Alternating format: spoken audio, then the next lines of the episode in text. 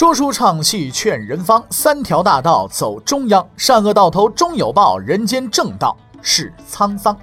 给您续上一杯茶，我慢慢的说，您细细的品。听大禹话说明朝，除了咱们广播直播以外啊，我们还在喜马拉雅独家网络发布。各位呢，可以登录喜马拉雅手机和电脑客户端，搜索“大禹茶馆”，选择收听。上期节目咱们说到哪儿啊？咱们说到好人皇帝朱祁镇驾崩西去，姐弟恋情朱见深宠幸万妃。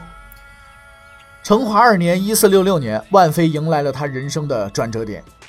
这一年正月，他为朱见深生下了一儿子。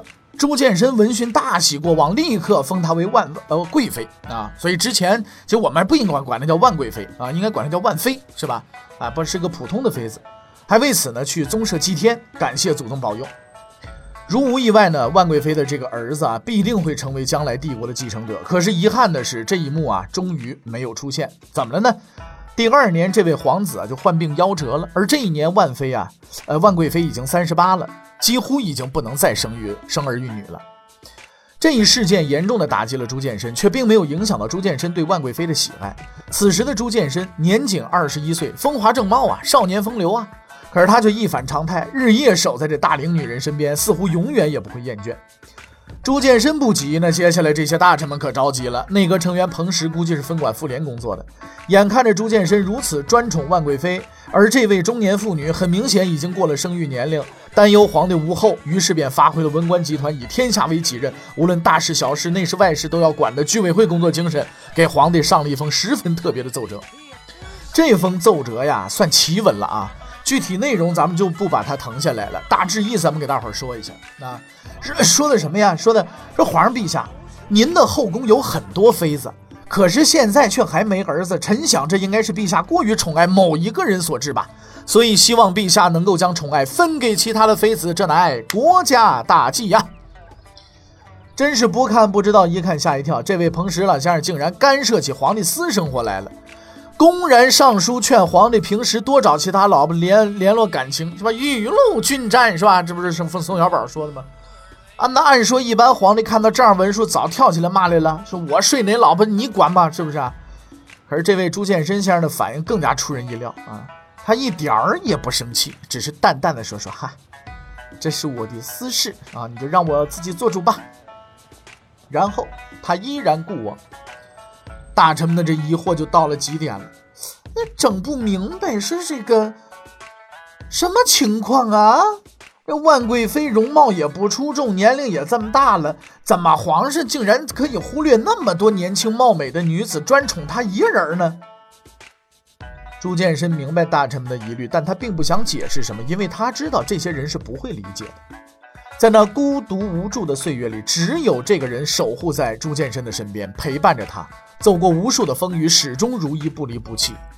所以，这些大臣是永远也不会明白，在这个世界上，爱一个人不需要理由，从来都是不需要的。对于朱见深而言，万贵妃是他的妻子，是这个世界上最善良、最可信的人。但可惜，他并不知道，这位万贵妃还有另外一副隐藏的面孔。你要知道，虽然朱见深是一个很专情的人，可他毕竟是皇帝啊，你不能只宠幸万贵妃一个人啊，他也会时常找后宫的其他妃子或者是宫女。万贵妃也从来没反对过，双方似乎相安无事，但朱见深似乎一直以来都忽略了一个重要的疑点，就是朱见深吧也去宠幸其他的妃子了，是吧？可是怎么这些人还没生儿育女呢？朱见深万万想不到，之所以出现这种情况，是因为所有怀上他孩子的妃子或者宫女都被人逼迫堕胎了，而干这件缺德事儿的正是那位集万千宠爱于一身的万贵妃。但从来就没有人告诉过朱见深这些事情，原因很简单，他们不敢。如果就这么搞下去，或许下一任皇帝朱由唐先生就得另找地方投胎了。也就在这个时候，万贵妃真正的敌人出现了。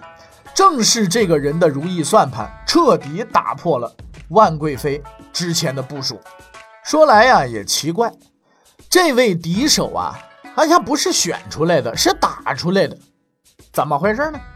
你听我给大伙儿说啊，成化初年，广西大藤峡这边，督察院都御史、远征军指挥官韩雍正站在峡谷的入口，仰望着上方的悬崖绝壁。为了平定两广土官的这个叛乱，他带兵千里行军，赶到这里，却发现山势险恶，方向难寻。常年的带兵经验告诉他，这儿啊是最好的伏击点。正当他为找不到一条安全的出山之路发愁的时候，手下兴奋地向他报告，他们在前方找到了十几个当地的儒生和里长，熟悉附近地形，愿意为大军带路。韩勇说：“说行，带我去看看。”他缓步走到那些当地人的面前，并没有迎上去和他们热情的握手，感谢他们即将为祖国做出的贡献，却出人意料的大笑起来，说：“就凭你们几个人也敢来行刺？来呀，都给我抓起来！”儒生里长大惊失色，左右人却是莫名其妙。士兵们随即上前搜身，果然在他们身上发现了行刺的利器，部下们都很惊奇，说：“你怎么知道这些人是叛军派来的呀？” 哼。韩雍笑着说：“是你们还不明白吗？此地荒郊野岭，道路难行，鬼才来闲逛。而且附近都是叛军，怎么会有儒生里长四处活动？不是奸细刺客，还能是什么？”这件事儿就传到了叛军那里，没文化的土官们十分惊讶：“哦呦，这个韩雍有特异功能，惊为天神，士气受到了严重打击。”不久之后，韩雍分兵五路进攻大藤峡叛军营地，叛军不堪一击，被全数歼灭。得胜攻城的韩雍站在山顶之上，俯视着山间的那条大藤。所谓大藤峡，即因此藤而得名，历来被土官们视为圣物，顶礼膜拜。韩雍笑着问这个被俘土官说：“这藤是干什么用的呀？”土官对他的调侃态度十分不满，一脸严肃：“啊，这个此藤横跨山崖，白天不见踪影，夜晚方现，是此地天赐神物。”嗯，韩雍的脸上闪过一丝坏笑：“天赐神物，来呀，给我拿斧头来！”没等土官反应过来，韩雍啊突然举起大斧朝那藤全力砍去，于是神物就此一斧两断，成了废物了。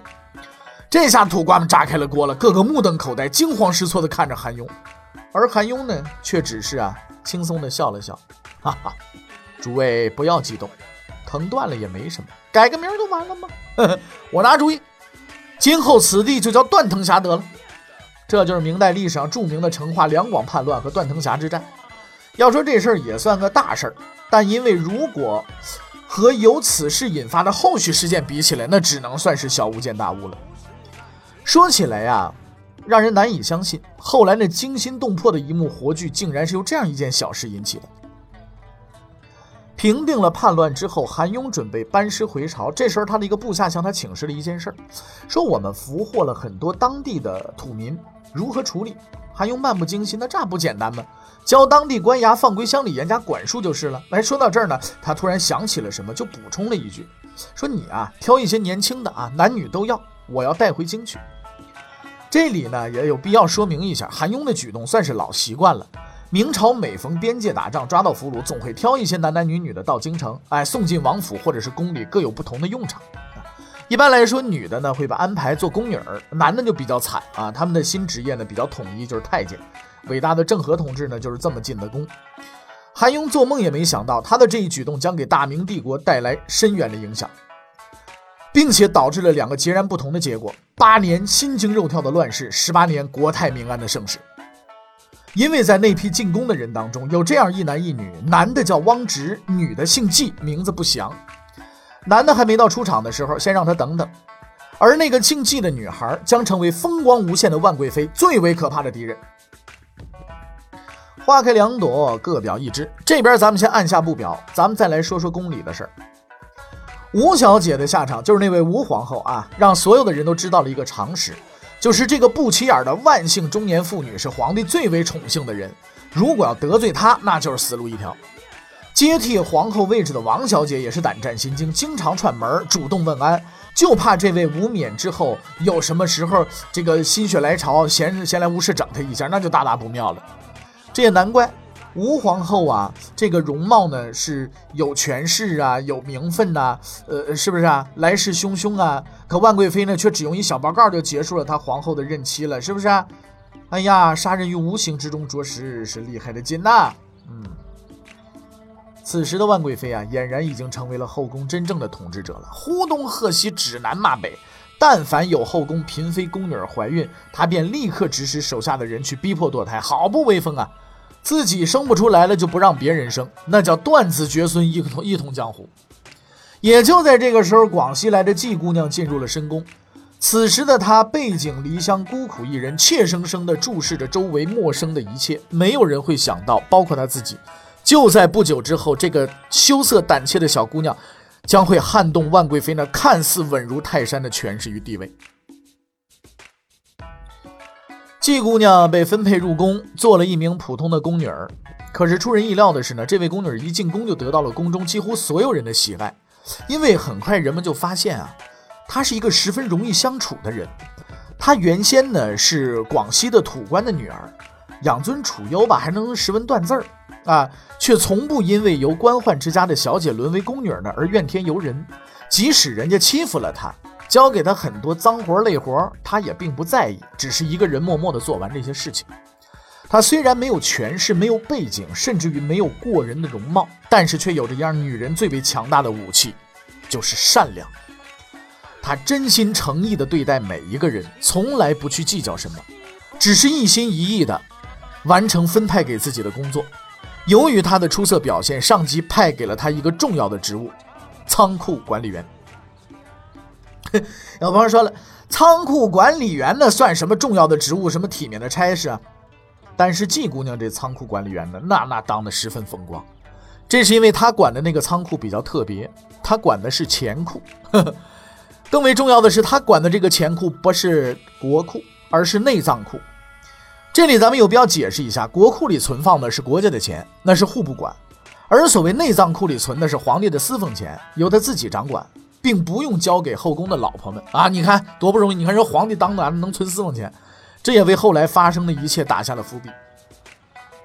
成化五年的一天，季姑娘正如往常一样认真清点着仓库，一人走进来了。这位仁兄就是朱见深同志，也不知道他是不是闲来无事想去自己那钱库数钱玩，就一路呢进了仓库，正遇上仓库管理员季姑娘，这是他们之间第一次相遇。朱建深呢对这个管仓库的小姑娘起初呢并不在意，他关心的只是仓库里的钱。四处巡视之后呢，他开始询问仓库的收支情况。哎，可是问着问着，朱建深呢发现一件很有趣的事情。后宫当中啊，女子众多，许多人几年也难得见皇帝一面，所以每当真正见面的时候，往往都是激动的心、颤抖的手，一句话也说不出口。对这一场景，朱见深已经是司空见惯了。可这一回，通常的那一幕却并没有发生。眼前的这小姑娘十分的特别，虽然初次见面，却应答如流，而且神情自然，不卑不亢。回答问题那叫条理清楚、井然有序，毫不紧张，好像并没有意识到眼前这人就是众多嫔妃呀这个争夺的对象，君临天下的皇帝。后宫那些个什么你争我夺了、勾心斗角了，那都是是非非的，跟他没关系，是吧？不相干。回答完朱见深的问题，他就退后静立一旁，不说一句多余的话，不问一个多余的问题。在他眼中，你什么皇帝不皇帝的？反正仓仓库管理，这才是我唯一的工作啊！我也不想去获取什么，我也不想争夺什么。夫为不争，天下莫能与之争。哎，这是《道德经》教给我们的道理，是吧？朱见深一看，哇，以前没见过啊，霸道总裁的感觉上身了。我没见过这样的小姑娘，见我竟然不紧张哈啊，也没有心思机敏的试探。她的身上啊，只有如清风流水一般平淡的随和与友善。但是，这一切已经够了。哎呀，朱见深觉得这小姑娘我喜欢啊！当然了，由于她是皇帝啊，自然不用经过加深了解。什么你家里在哪儿啊？咱们俩搞对象吗？是吧？哎呀，这没有这个啊！什么还得求婚这没有？互致问候拜见双亲没有？哪有这个？直接哎就摁倒了就临幸了嘛，对吧？这之后的事情就出乎意料的平淡。仓库管理员季姑娘并没有如诸多后宫小说描述的那样，什么飞黄腾达了，什么飞上枝头变凤，没有。这也不奇怪，因为以他的性格嘛，这他不会主动向朱见深要求些什么。此后呢，他依然如往常一样管理着他的仓库，也从没对人谈论过这件事情。对他而言，这件事儿啊，似乎从来没发生过。可是上天偏偏又给他一个不平凡的命运，就在不久之后，他发现自己怀孕了。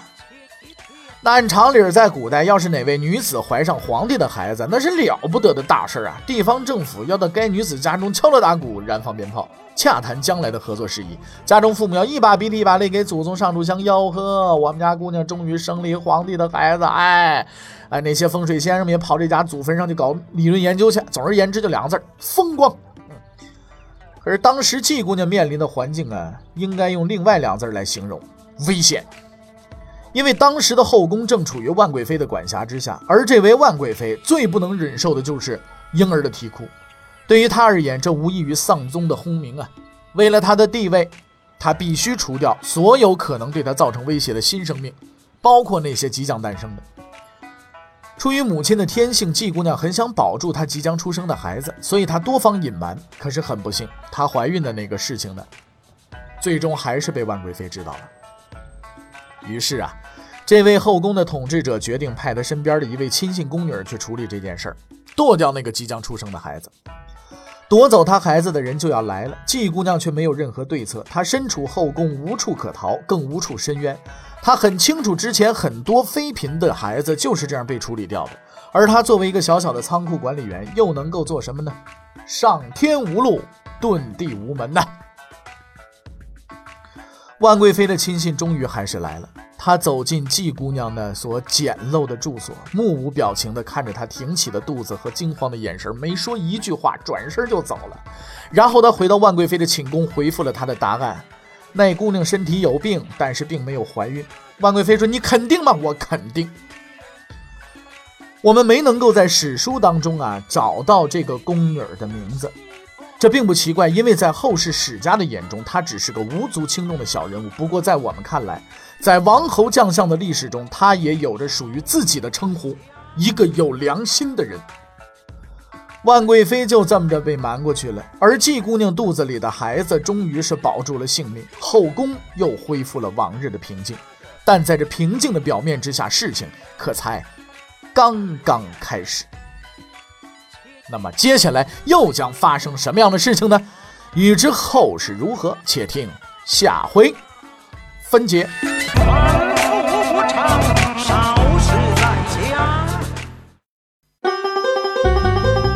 各位，你想跟大禹交流吗？